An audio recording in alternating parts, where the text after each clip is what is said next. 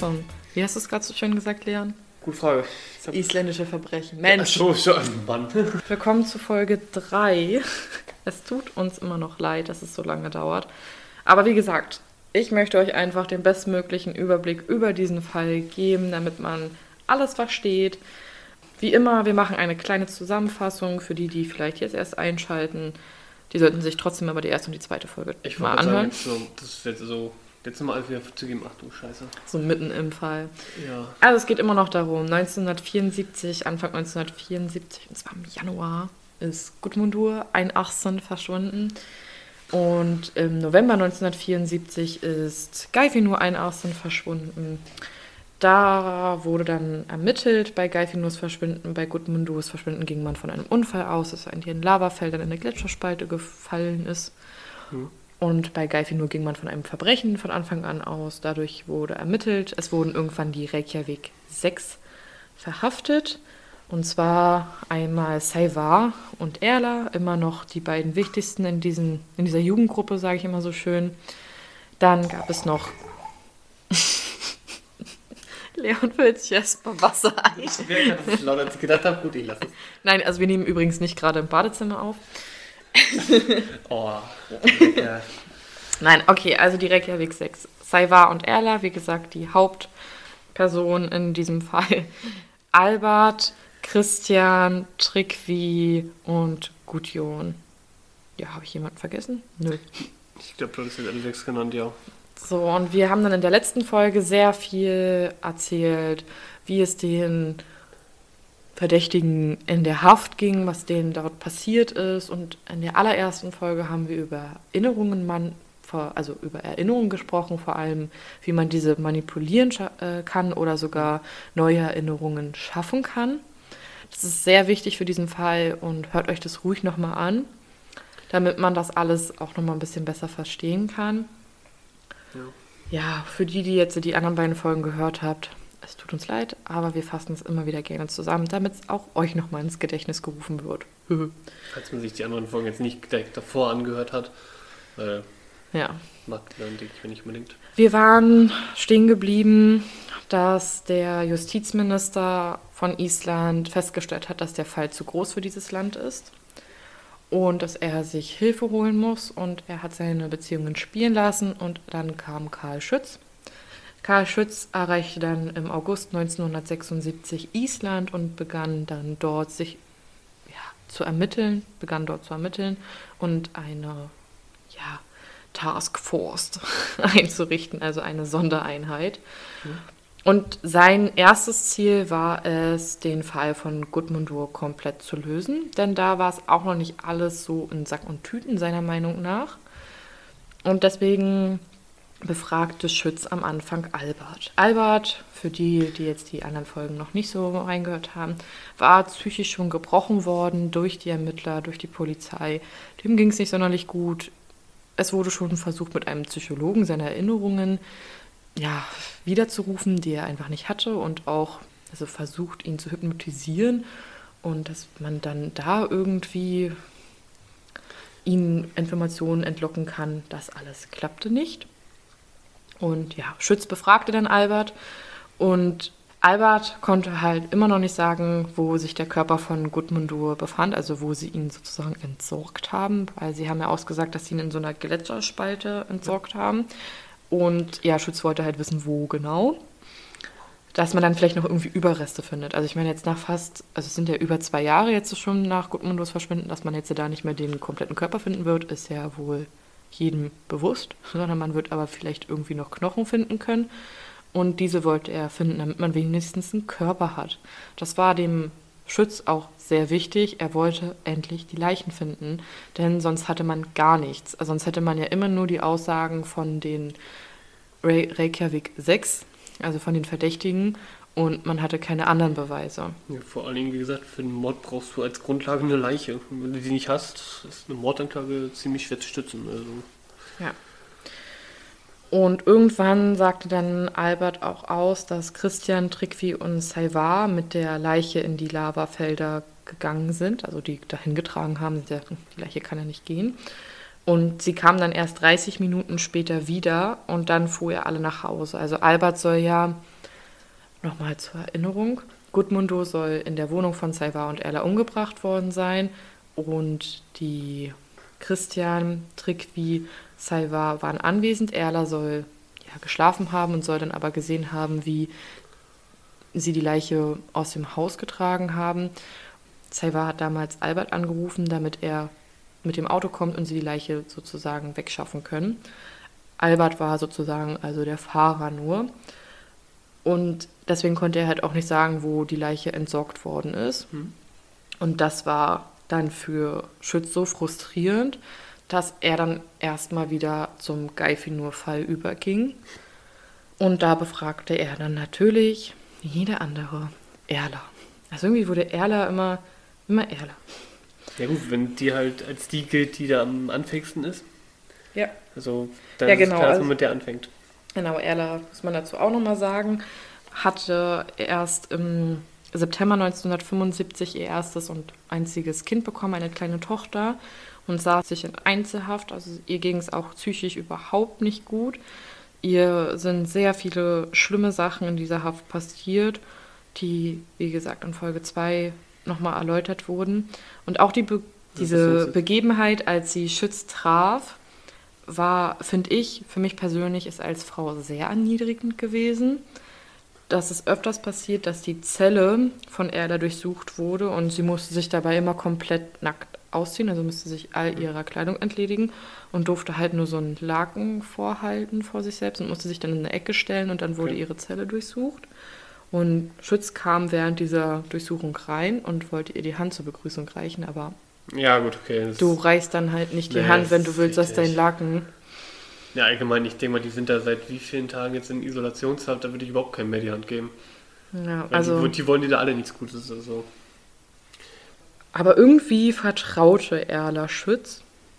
Warum auch immer, vielleicht wirkte er auf sie beruhigend und vor allem auch erfahren. Also das sagten alle Verdächtig Verdächtigen aus, dass er ganz anders war als die anderen Ermittler. Er wirkte sehr viel erfahrener und er öffnete sich, also sie öffnete sich dann auch Schütz komplett und sie gab dann halt auch zu, dass sie alles der Polizei gesagt habe, was die Polizei hören wollte, um zurück nach Hause zu kommen. Also sie gab auch zu, dass sie nichts weiß und dass halt alles gelogen sei. Sie wüsste nichts über Geifi nur.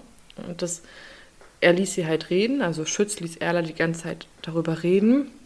Und irgendwann sagte er dann nur ja, so nach dem Motto, wollen Sie mich eigentlich verarschen? Also er glaubte ihr überhaupt nicht. Erla war auch nicht die erste, die ihr Geständnis zurücknahm. Also vorher mhm. nahm das halt auch schon Saivar zurück und Trikwi, dass sie damit nichts zu tun haben. Und es war natürlich für die Ermittler komisch, denn sie dachten, dass sie irgendwie miteinander kommunizieren könnten und untersuchten dann halt auch die Zellen von allen, ob sie halt nochmal, also nochmal ausführlicher und ähm, kontrollierten diese auch. Aber sie fanden nichts. Also da gab es halt auch keine Zettel oder so auffällige Zettel, oder sonstiges, wo man sich jetzt denken könnte, okay, die haben irgendwie miteinander kommuniziert. Man muss auch dazu sagen, dass manche Zellen auch verwandt waren. Da gab es halt auch Mikrofone in manchen Zellen okay. drin. Schütz dachte sich jetzt so, okay, ich kriege jetzt hier mit dem Gudmundur-Fall das nicht wirklich gelöst und Erla will mich jetzt anscheinend hops nehmen, indem sie sagt, ja, okay, sie weiß auf einmal von nichts. Seine zwei Hauptaufgaben war es vor allem, die Leichen, wie gesagt, zu finden und diese widersprüchlichen Aussagen, ich sag mal so schön glatt zu machen, also dass sie halt einig sich die Verdächtigen einig sind, genau, und übereinstimmen. Und zwar gab es dann im September 1976 in Deutschland eine neue Analysetechnik zu Blutflecken und Haarfasern und Deswegen untersuchten sie nochmal die Wohnung und die Sachen der Verdächtigen, um halt das dann auch einzureichen, ja. um das halt untersuchen zu lassen. Und Schütz sagte dann halt auch, dass er vor allem merkte, dass Island sehr weit hinterherhing, was jetzt. Ja, was den Fortschritt dann anscheinend angeht, ne? Genau, also auch die Verhörtechnik, wie sie an die Sache halt heranging. Das war alles sehr, sag ich, sagte er, also so rückschrittlich. Und das war halt, weil sie halt damit auch gar keine Erfahrung hatten. Es gibt ja halt so wenig, es gibt so wenig Morde in Island und dadurch sind die Polizisten gar nicht auf solche Fälle vorbereitet und dadurch ist dann halt vieles schief gelaufen. Und er sollte halt auch als erfahrener Ermittler einfach seine Erfahrung halt ne, spielen lassen. Ja. Die Sachen, die in dieser Analyse dann auch gegeben wurden, brachten aber nichts. Also es, es war, wurde nirgendwo irgendwie das Blut gefunden oder irgendwelche Haarfasern oder sonstiges. Also stand er halt wieder vor nichts. Also wir sind ja wieder im Geifinur-Fall. Und im Geifinur-Fall nochmal ist es ja so, dass Geifinur in dieses Hafencafé in Kieferfleck gefahren ist und dann von den Verdächtigen abgeholt worden ist. Und dann sollen die halt alle ja ans Meer gefahren sein, um da den Alkohol zu schmuggeln und dann soll irgendwie Geifinur getötet worden sein. Und Schützverdächtigte Gudjon, das ist ja auch dieser ältere Freund von Saivar, als Organisierer dieses Bootes, um den Alkohol zu schmuggeln. Und seine Frage war auch immer wieder, wer war überhaupt der Fahrer? Weil es oh. muss ja auch wieder jemanden gegeben haben, der gefahren. Ja, ne? Wie, ja das, das war ja auch immer noch nicht alles klar. Es waren so viele Fragen offen, wie halt, wo sind die Leichen? Wie ist Geife nur gestorben? Wie wurde das alles organisiert und wie sind die überhaupt dann zu dem Meer hingekommen? Also es ist halt eine gute Strecke gewesen und wer hat die halt gefahren? Ja, und das musste alles geklärt werden in der Zeit, wo sich Schütz diese Fragen immer wieder stellte und immer wieder mehr diese Untersuchungen ja, in den Wege leitete und sich das alles immer mehr nochmal durchlas, äh, wurde zum Beispiel Erla in der Zeit im September 1976 in ein anderes Gefängnis gebracht, weil es Erla psychisch so schlecht ging, dass sie Angst hatten, dass sie sich das Leben nehmen möchte, also dass sie Suizid mhm. begehen möchte und wurde deswegen in ein anderes Gefängnis gebracht und das war eine viel größere und komfortablere Zelle schon. Und auch Trickvi wurde, Trickvi ist derjenige, der Junkie und Alkoholiker war und alle wurden mit Drogencocktails, also Medikamentencocktails, irgendwie versucht ruhig zu stellen. Und er auch. Und Trickvi war auch jemand, der die ganze Zeit Tagebuch geführt hat. Und Trickvi war extremst diszipliniert. Er hat immer in der Haft versucht, seine Zeit totzuschlagen, indem er sehr viel trainiert hat. Mhm. Er hat sehr viel Sport in seiner Zelle gemacht, wie er halt eben konnte. Hat das Tagebuch geführt, um die Zeit totzuschlagen und halt versucht immer zu schlafen. Also so war meistens sein Tagesablauf. Mhm. Er hat versucht zu schlafen, um dann gab es Essen, also Frühstück. Dann hat er das Tagebuch zum Beispiel geführt oder ganz viel Sport gemacht. Dann hat er wieder geschlafen bis zum Kaffee, sag ich mal. Mhm. Also so, wie heißt das bei uns? Vespa? Kennst du das Wort Vespa? Ich, nee, also so heißt es in, nichts. Also. also so hieß es früher bei uns äh, in der Kita, hieß es Vespa, wenn du halt Kaffeekuchen. Kaffeekuchenzeit. Und das, das kenne kenn ich, okay. Und das klar. hieß bei uns halt Vespa. Ah, okay. Ja, und das zu, bis zu der Zeit hat er dann auch mal kurz geschlafen und danach hat er dann halt auch wieder Sport gemacht und dann das Tagebuch geführt und dann hat er halt wieder bis zum Abendbrot. Aber der hat es in dem Sinne eigentlich am besten gemacht, weil diese Isolationszeit, da wird man wahnsinnig. Der hat sich halt eine Routine gesucht und daran hat er festgehalten. Das hilft auf jeden Fall, äh, oder hilft auf jeden Fall nicht wahnsinnig zu werden, weil es gibt viele, die wirklich diese Isolation, du hast niemanden, mit dem du kommunizieren kannst, du hast nichts, was du machen kannst, die werden wahnsinnig. Also du brauchst nicht mal irgendeinen so Drogencocktail, damit du die Stimmen nachher hörst, die hörst du von alleine. Da ist es natürlich gut, wenn man diese Routine hat. Klar, Routine tötet irgendwo den Verstand und alles, aber er behalt, du wirst nicht wahnsinnig. Du bleibst halt genau. normal in dem Sinne. Genau, und es ist auch, ich finde es auch mega gut mit dem Tagebuch. Mhm. Und er wurde halt auch in dieses andere Gefängnis verlegt wie Erla. Der hatte da halt auch wieder so einen Ermittler, der so tat, als wäre er der Freund von ihm, um wieder an Informationen zu kommen. Aber jetzt versuchen sie es bei dem Trickvi. Jetzt versuchen sie es bei dem Trickvi. Also Trickvi, ja, der, mhm. bei ihm haben sie es auch versucht. Und der schrieb dann sogar seinem Freund, also es mhm. ist wie gesagt kein Freund, sondern einfach nur ein Ermittler, der sich versucht, Sympathiepunkte bei einem Verdächtigen ja. zu, ja, zu erwerben, nur damit er an Informationen kommt. Und er schrieb ihm aber, also Trickvi schrieb diesem Freund und sagte halt auch, dass das neue Gefängnis wie ein Paradies für ihn ist. Also es muss halt schon wirklich besser gewesen sein und bessere Umstände da gegeben haben, als in dem Sidumuli-Gefängnis, wo sie eigentlich alle am Anfang drinne waren. Und Schütz hatte sich eigentlich gedacht, okay, der Fall, den kann ich relativ schnell hier lösen. Wir befinden uns jetzt äh, im, immer noch im Jahr 1976 und zwar kurz vor Weihnachten ging es Christian, auch jemand, der seit Anfang Dezember 1975 schon in, Hand, in, in Haft sitzt, in Einzelhaft. Und er übte einen Selbstmordversuch an sich selber aus und wollte sich die Pulsadern aufschneiden. Er wurde jedoch gerettet und wurde dann auch in ein anderes Gefängnis verlegt. Mhm. Jedoch ging es ihm psychisch schon so schlecht, dass er dann seinen zweiten Suizidversuch gleich im Januar ja, wieder verübte und diesmal zündet er sogar, zündete er sogar seine Matratze an und schnitt sich wieder in die Pulsadern, konnte aber wieder gerettet werden. Also man kann halt sehen, wie psychisch schlecht es den Menschen und den Verdächtigen einfach in dieser Einzelhaft ging, dass halt jetzt schon zwei Personen von sechs sich sagen, okay, ich will eigentlich gar nicht mehr leben. Hm. Schütz befragte in der Zeit trotzdem immer wieder alle möglichen und kam dann auch in der Zeit zu einem Ergebnis. Und das mhm. habe ich ja in Folge 1 behandelt. Im Februar 1977 erklärte Schütz auf einmal, dass der Fall gelöst wurde und gab eine Pressekonferenz ab.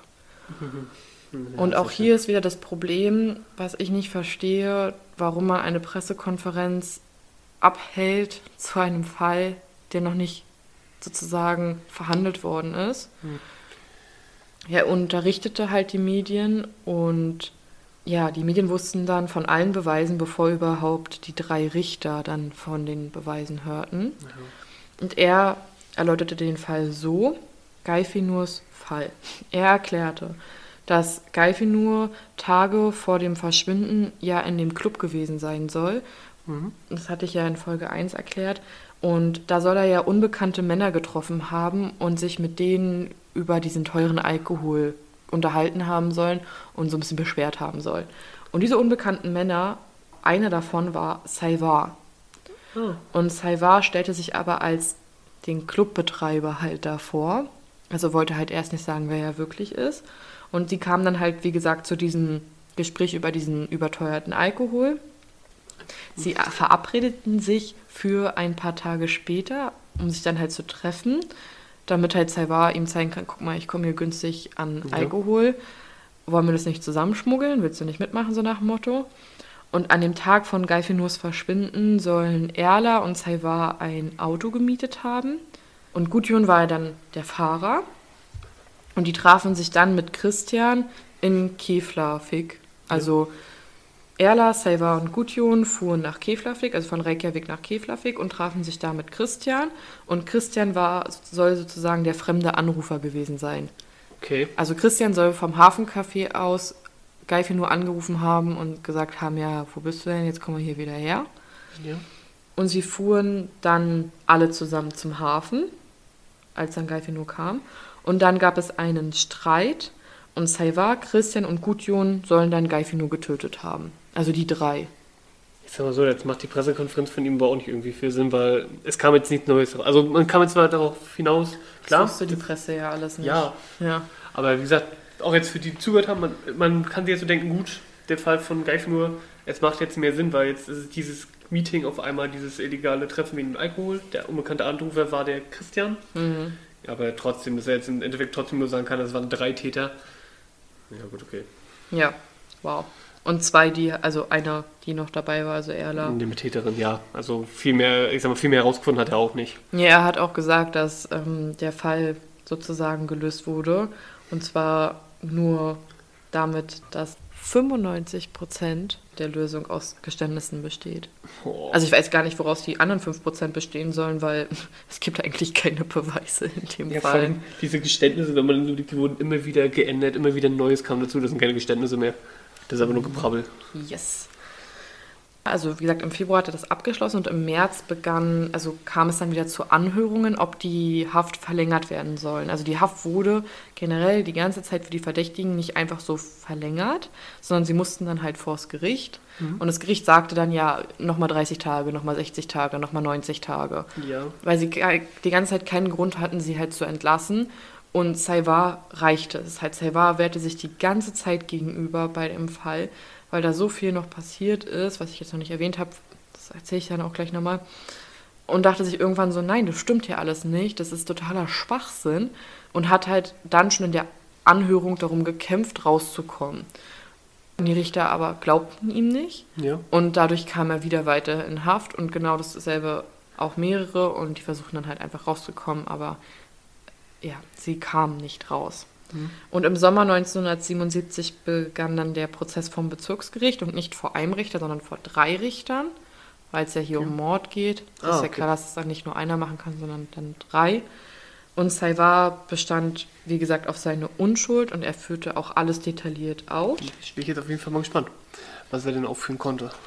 Er sagte dann auch aus, dass er nur gestand aufgrund der körperlichen Gewalt von der Polizei und den Wächtern, Ja. dass er auch psychisch so unter Druck gesetzt wurde, also nicht nur körperliche Gewalt, sondern auch psychische ja, Gewalt, Folterung, dass alles mit ihm passierte. Er führte auch das mit dem Waterboarding auf, was ihm passiert ist mit dem Klopfen, mit dem den ganzen Tag über das Licht anzulassen und auch Trickwie bestand auf seine Unschuld und führte halt auch alles auf, also diese Gewalt, diese Drohungen, dieser Druck, der ihn auf ihn ausgeübt wurde und man merkt ja schon, dass man man bekommt schon das Gefühl in dem Fall, dass sich die Polizei einfach nur verrannt hat. Also sie dachten halt so, okay, die müssen damit zu tun haben und wir rücken jetzt auch nicht mehr davon ab, sondern wir bleiben jetzt auf dieser Linie und verfolgen nur diejenigen.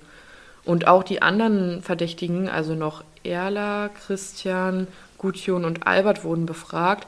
Und auch die anderen änderten ihre Geständnisse ab und bestanden alle auf ihre Unschuld, außer Albert. Also Albert ist der Einzige, der noch immer weiterhin aussagte, dass es so passiert sei. Mhm. Und Albert ging es halt aber auch so schlecht, dass auch die anderen sagten, ja, okay, dem muss es so, also der, muss der psychisch kann so, einfach nicht mehr. Genau, der muss es so psychisch, der muss so psychisch kaputt sein, dass er das glaubt, was ihm eingeredet wurde. Hm. Und die Richter lasen dann aber immer wieder die alten Aussagen vor von den Verdächtigen, um deren Schuld zu beweisen. Also die meinten halt so, ja, okay, sie sagen gerade, dass sie unschuldig sind, warum haben sie denn aber im Dezember 1975 das und das gesagt? Ja, warum Mhm. haben sie dann dann im Anfang des Jahres 1976 das und das und gesagt? Warum haben sie das unterzeichnet, wenn es eigentlich gar nicht stimmt? Ja. Also schon so, ne, wa warum unterschreiben sie das, wenn es nicht stimmt? Warum sagen sie sowas aus? Auch die Anwälte richteten sich ans Gericht, wollten halt dann auch nochmal verdeutlichen, dass die Verhöre, dass es halt Verhöre gab, die in den Zellen stattgefunden haben, die nicht notiert wurden. Das prüfte dann halt auch das Gericht, indem die Ermittler halt verhört wurden von dem Gericht, von den Richtern. Und die Ermittler sagten dann einfach, dass die Gespräche auf Wunsch der Verdächtigen stattgefunden haben und sie sich dadurch nicht veranlasst gefühlt haben, dies niederzuschreiben. Ja, also das ist einfach nur nein. Also Das ist unverständlich. Alles, was die Polizei macht, muss protokolliert werden. Das ist ja das. Also hier in Deutschland, das würde nie. Naja. Letztendlich verloren dann die Verdächtigen und die Anwälte das Verfahren und alle Verdächtigen, also alle die Reykjavik 6, wurden schuldig gesprochen. Albert wurde wegen Mittäterschaft dafür, dass er bei Gudmundur das Auto gefahren hat, zu 15 Monaten Haft verurteilt. Erla wegen Veruntreuung und Meineides, weil sie ja diese Clubmänner beschuldigt hat, was ja nicht stimmte. Ja. Zu drei Jahren Haft verurteilt. Gudjon wurde zu dem Mord an Geifinur zu zwölf Jahren Haft verurteilt. Trickvi für den Mord an Gudmundur zu 16 Jahren Haft. Saivar und Christian zu lebenslanger Haft. Und sie waren die ersten seit einem Jahrhundert, die wegen Doppelmordes verurteilt worden sind. Also für den Mord an Gudmundur und an Geifinur. Ja, also wie gesagt, ich finde, es differenziert ganz schön auseinander, wenn man das mal so nimmt. Also von 15 Monaten bis zu zweimal lebenslang. Also Und natürlich legten alle Berufung ein. Also auch Alberts Anwalt legte Berufung Ja, ein für ja. die Mittäterschaft, weil, wie ich ja versucht habe, in Folge 1 zu erklären, wenn die Angeklagten Berufung einlegen, dann entscheidet der Supreme Court, also das, der oberste Gerichtshof. Der besteht dann halt aus fünf Richtern und die können das Urteil nur bestätigen, komplett aufheben oder die Strafen verringern. Also die können die Strafe nicht nochmal verschlechtern für die Verurteilten, sondern es kann letztendlich nur, entweder es bleibt so oder es Okay. wird besser. Ja. Und deswegen legten dann alle Berufungen ein. Und 1980 kam dann auch der Fall zum Supreme Court, also sechs Jahre. Sechs Jahre nach dem Verschwinden von Geifinu und Gudmundur. Wenn der Supreme Court dann entschieden hat, ist nichts mehr für die Das- Angeklagten oder besser gesagt jetzt Verurteilten möglich. Das ist richtig ausgeschöpft. Das ist noch, Genau, also ja. es gibt dann nichts mehr, es gibt kein Rechtsmittel, kein gar nichts, das ist die letzte endgültige Entscheidung. Mhm. Und hier, wie ich auch in der ersten Folge erwähnte, plädierte der Staatsanwalt 15,5 Stunden, also mehrere Tage, um zu verdeutlichen, wie schlimm die Angeklagten wären, also die verurteilten Angeklagten jetzt wieder. Und auch die Anwälte plädierten. Und sie gaben folgende Gründe halt auch zugunsten der Angeklagten an, warum sie denn unschuldig wären und warum sie die, das alles unterschrieben haben oder gesagt haben. Sie gaben an, ihre Mandanten eine Zeit lang nicht sehen zu dürfen, also sie durften ihre, die Angeklagten nicht sehen. Der Cocktail aus Antidepressiva bei Christian macht einen Menschen wirr im Kopf, dass er alles gestehen würde. Es gab keine richtigen Beweise, es gab keine Leichen. Saivar hatte sogar ein Alibi bei Gudmundurs Verschwinden. Ja, warum komme ich erst jetzt damit? Genau deswegen, wenn man sich dann fragt, warum. Ja. Denn er war in der Nacht bei Gudmundurs Verschwinden bei einer anderen Frau. Und auch diese Frau wurde nie befragt. Und das Telefon in Saivars und Erlas Wohnung funktionierte nicht. Also wie sollte man dann Albert angerufen haben? ja, ist richtig. damit er kommen kann. Das Auto also das Telefon funktionierte da einfach nicht. Die Nachbarn wurden nicht befragt. Bei Geifinurs Verschwinden waren Saivar, Erla und Erlas Mutter im Kino zusammen und sie hätten es zeitlich nicht geschafft, dann in Kefler, also um 10.30 Uhr abends, also 22.30 Uhr, in Kefler-Flick Kefler-Fick zu sein, um Geifinur abzuholen. Das wäre zeitlich nicht gegangen. Damit hätten die, die hätten so schnell fahren müssen, das wäre gar nicht möglich gewesen. Ja. Und auch das wurde nicht geprüft. Wie gesagt, also wenn man so nimmt, der ganze Fall basiert darauf, die haben ihren Schuldigen gehabt, diesen Saivar, und darauf haben sie sich festgenagelt. Die wollten, dass er schuldig ist. Das ist Genau. Auch die Aussagen, also die Anwälte führten dann auch aus, dass die Aussagen spät in der Nacht aufgenommen und unterschrieben worden sind, dass die Anwälte nicht Einsicht in alle Dokumente gehabt haben. Also man merkt, es ist eigentlich eine Latte, was für die Angeklagten spricht, also für die Reykjavik 6. Und auch alle Verdächtigen verteidigten sich bis auf Gudjon. Also der konnte wahrscheinlich halt auch nicht mehr. Und ein Supreme Court entschied dann über die Verurteilung der Reykjavik 6. Und gleichzeitig sage ich euch auch noch, wie lange die jeweiligen Verdächtigen in Einzelhaft sitzen. Also Saivar Schichelski bekam 17 Jahre für den Mord an Gudmundur und Geifinur, also nicht mehr lebenslang, sondern es wurde sozusagen verbessert. Letztendlich Ja. nicht das gerechte Strafmaß, weil eigentlich hätten sie ja freigesprochen werden müssen. Saivar wurde in 741 Tagen Einzelhaft insgesamt 180 Mal befragt. okay. Also er saß über zwei Jahre auf jeden Fall in Einzelhaft, Mhm. also 741 Tage Einzelhaft, ohne rausgehen zu dürfen und nur einmal in der Woche duschen gehen zu dürfen. Erla Boladottir bekam drei Jahre für falsche Anschuldigungen, also für Meineides, und wegen Behinderung der Untersuchungen. Sie saß insgesamt 241 Tage in Einzelhaft und wurde 105 Mal befragt. Ich finde das jetzt so schön, dass sie bei ihr Behinderung der Untersuchung verurteilt haben. Okay. Christian bekam 16 Jahre Haft, auch für beide Morde, also an Gudmundur und Geifinur. Also auch eine Verbesserung. Er hat ja auch vorher lebenslang bekommen. Bei Erla blieb es ja die drei Jahre. Christian saß 682 Tage in Einzelhaft und wurde 160 Mal befragt. Gudjon wurde zu zehn Jahren Haft verurteilt für den Mord an Geifinur. Und das ist auch eine Verbesserung für ihn, denn vorher bekam er zwölf Jahre Haft. Gudjon saß 412 Tage in Einzelhaft und wurde 75 Mal befragt. Trikvi bekam 13 Jahre Haft für den Mord an Gudmundur. Er sah, also es ist auch eine Verbesserung für ihn, weil er bekam vorher die 16 Jahre Haft. Er saß insgesamt 6 627 Tage in Einzelhaft und wurde 95 Mal befragt. Albert bekam zwölf Monate Freiheitsstrafe wegen Behinderung der Untersuchungen. Er hat sich also auch verbessert. Vorher hatte er 15 Monate Haft bekommen. Und er saß am kürzesten in Einzelhaft und zwar 87 Tage in Einzelhaft und wurde 26 Mal befragt.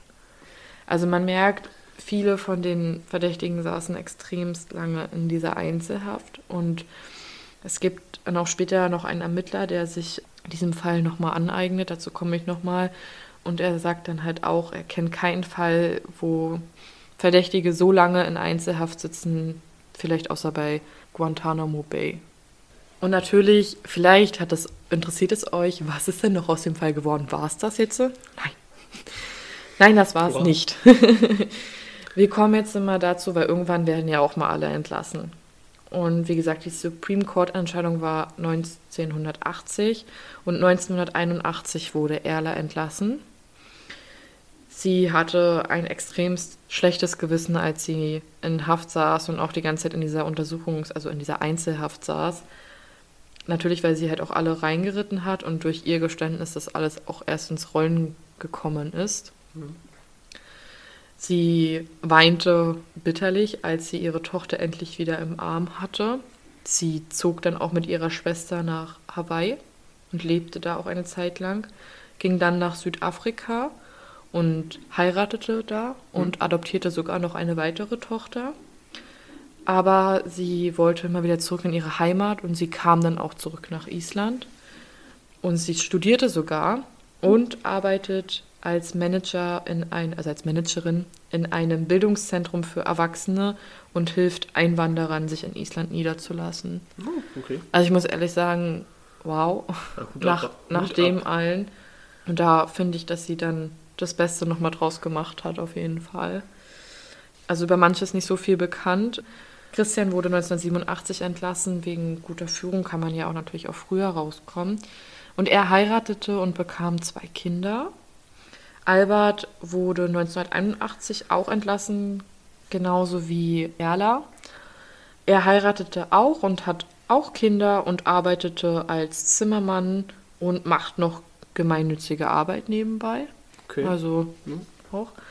Gudjon wurde auch 1981 entlassen, ging nach Kopenhagen und heiratete dort und kam aber 1996 zurück nach Island. Ja, jetzt wird es ein bisschen trauriger. Und zwar Saivar wurde 19, äh, 1984 entlassen. Und er arbeitete vorher schon die ganze Zeit, dass der Fall wieder eröffnet wird. Also ja, wieder eröffnet wird. Mhm. Und kämpfte. Und er wusste aber, dass er neue Beweise brauchte. Nebenbei fand er aber eine neue Liebe und bekam mit der zwei Söhne mit dieser Frau. Und er versuchte auch seinen Söhnen nichts von seinem Unrecht, was ihm passiert ist, zu erzählen. Er lebte auch immer noch in Island. Und natürlich kann man sich halt vorstellen, dass in einem Dorf wie Island das dann halt auch rauskommt und die Söhne das dann halt auch irgendwann ja. erfahren haben. Also noch als sie klein waren, als sehr klein waren. Und deswegen ging er mit seiner Frau, also mit seiner Lebensgefährtin, verheiratet waren die da noch nicht, nach Amerika, und zwar nach Colorado. Und er wollte da ein neues Leben anfangen und arbeitete in Colorado auch als Zimmermann. Aber er merkte, okay, ich, ich will, dass dieser Fall aufgerollt wird. Ich will, dass die Leute wissen, dass ich nichts dafür kann und kam deswegen schon nach einem Jahr wieder nach Island, mhm. weil er sich eben nicht verstecken wollte. Stellte auch seinen ersten Antrag auf ja, Wiederaufnahme des Verfahrens im Jahr 1997 und die Staatsanwaltschaft lehnte dann aber ab. Hm. Also einer seiner Söhne sagte auch später, dass dieser Kampf für ihn sein Verteidigungsmechanismus war, um mit dem allen zurechtzukommen, was ihm passiert ist in der Haft und ja, mit dem ganzen Unrecht und dieser Folterung. Und er wollte halt auch seine Partnerin heiraten, also Saiva, aber das wollte er erst machen, wenn seine Weste sozusagen rein ist, also wenn er seine Unschuld beweisen konnte, weil sie nicht, er wollte nicht, dass sie darunter dann auch leiden muss, nur weil die beiden ja. verheiratet sind. Und er wurde immer wütender und frustrierter, weil er merkte, dass all seine Bemühungen nichts beitragen konnten. Also er konnte nicht diese Wiederaufnahme. Die wollten sie nicht wieder aufnehmen, ja. Ja, und er, die Beziehung zerbrach dann auch mit seiner Partnerin, weil er dann halt anfing, sehr viel zu trinken. Also er wurde dann halt auch Alkoholiker und 1999 gab es dann die finale Ablehnung, dass der Fall nicht zum Supreme Court kommt, um nochmal darüber zu entscheiden. Okay. Und dadurch brach er komplett zusammen und er ging dann nach Dänemark. Das ist so das Muster, alle gingen irgendwie nach Dänemark. Du, das macht halt das nächste sein. Vielleicht sind die da ja so ja. ähnlich in ihrem System. Auch Saiva und Erla hatten immer wieder Kontakt miteinander, natürlich auch wegen der gemeinsamen Tochter. Er hatte nicht nur zwei ja. Söhne, er hatte noch eine Tochter.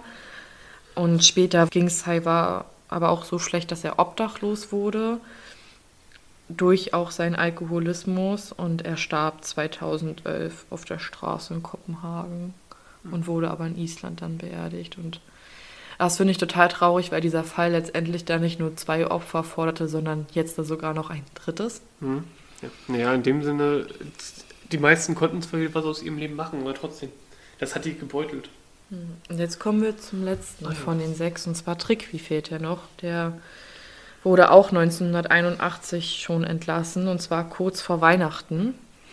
Und er wollte ein komplett normales Leben führen, er hatte aber Angst, auf der Straße erkannt zu werden und damit konfrontiert zu werden oder dass ihm irgendwas passiert. Ja. Und deswegen wollte er auch nicht raus. Also er war dann komplett isoliert. Er konnte halt mit dem allen nicht umgehen. Ja, einbrüterisch dann, ne? Wie ihr euch vielleicht gemerkt habt, das hatte ich, glaube in Folge 2 gesagt, dass er ja immer so Tagebücher führte. Ja. Mhm. Sehr viel in der Haft. Und seine Tochter wusste halt davon, also er hatte auch eine Tochter. Mhm die wusste halt davon und die fand irgendwann im Keller ähm, diese Tagebücher. Und sie hat halt aber Angst, dass ihr Vater dann halt sauer ist und hat sich dann halt drei sozusagen rausgeklaut und immer unter die Matratze gelegt, damit er dann halt nicht sieht, okay, dass sie das liest. Ja. Er hat dann auch irgendwann deine ganzen Tagebücher aus dem Keller weggeschmissen, entsorgt, entrumpelt, verbrannt oder was auch immer. Und 2009 wurde bei Trick wieder ein Krebs diagnostiziert okay. und sein Zustand verschlechterte sich immens. Und irgendwann sprach seine Tochter ihn dann im Jahr 2009 auf diese Tagebücher an und er war total froh, dass sie das gelesen hat. Und dann meinte er nur so, benutze sie irgendwann, wenn's, wenn die Zeit gekommen ist. Dann weißt okay. du, was du damit zu machen hast. Und er starb dann auch noch 2009. Und zwar versuchte ja auch Saivar in seiner Lebzeit, also er verstarb ja erst 2011 in seiner Lebzeit, auch immer wieder den Fall in die Öffentlichkeit zu bringen. Und es gibt dann auch ein Interview, wo man ihn sieht und er sieht so schlimm aus. Also das war wirklich zum, also so als er erwachsener wurde, sah der so gut aus. Mhm. Also das ist wirklich, der war ein so hübscher Mann. Und durch den Alkoholismus wurde das, naja, diese Alkoholikernase, dann hast du halt auch gesehen, er muss ihm wurde die, anscheinend die Nase auch mal gebrochen, die war dann komplett schief, er hatte komplett aufgequollen und er hat auch immer wieder, immer noch versucht, um zu sagen, ich bin unschuldig und ich will dafür kämpfen. Und deswegen kam dann halt auch irgendwann eine Reporterin zu der Tochter von Trickwi und wollte diese interviewen. Und sie gab, das Interview fand dann 2011 statt und 2011 starb er auch, Saivar. Und in diesem Interview gab die Tochter diese Tagebücher bekannt und nicht mal ihre eigene Mutter und die Partnerin von Trickwi wusste was von den Tagebüchern. Also die waren auch ja. total überrascht. Und dadurch kam dann alles ins Rollen, also mit dem Wiederaufnahmeverfahren nochmal. Okay. Und die überlebenden Verurteilten wurden dann auch befragt. Also Gudjun, Albert, Erla und Christian. Und 2013 wurden 500 Seiten Antrag mit allen nochmal auf, also mit allem nochmal aufgeführt, was schon in der Verteidigung gesagt wurde. Ja. Und dann gab es halt auch diesen Ermittler, der sich da, also mit jemandem, der sich generell mit Unrecht im System befasste, der sich auch mit diesem Fall befasst. Der sagt dann halt auch aus, dass es noch nie so lange Einzelhaft und Isolation gab, wie außer vielleicht in Guantanamo Bay, dass er so eine Fälle noch gar nicht kannte. Aber dieser Antrag an sich reichte allein noch nicht aus, denn sie brauchten halt neue Beweise der Fall von Erla wurde nicht mitbehandelt. Ah, okay. Also sie, ihre, also ihr Fall wegen Veruntreuung und Meineides und dann später wegen falschen. So. Das wurde nicht mit zum Supreme Court gebracht.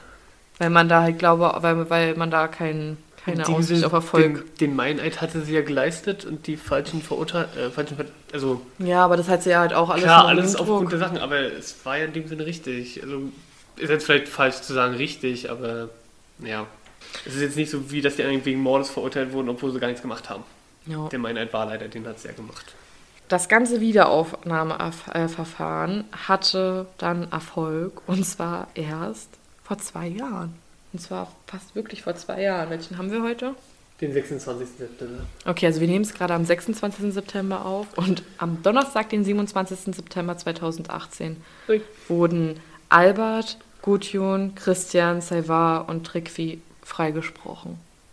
Okay. Also auch die, also auch Trikvi und Saivar nochmal nachträglich. Oh, okay. Ja. Und somit weiß man immer noch nicht, was mit Gudmundur, Einarsen und Geifinur Einarsen passiert ist.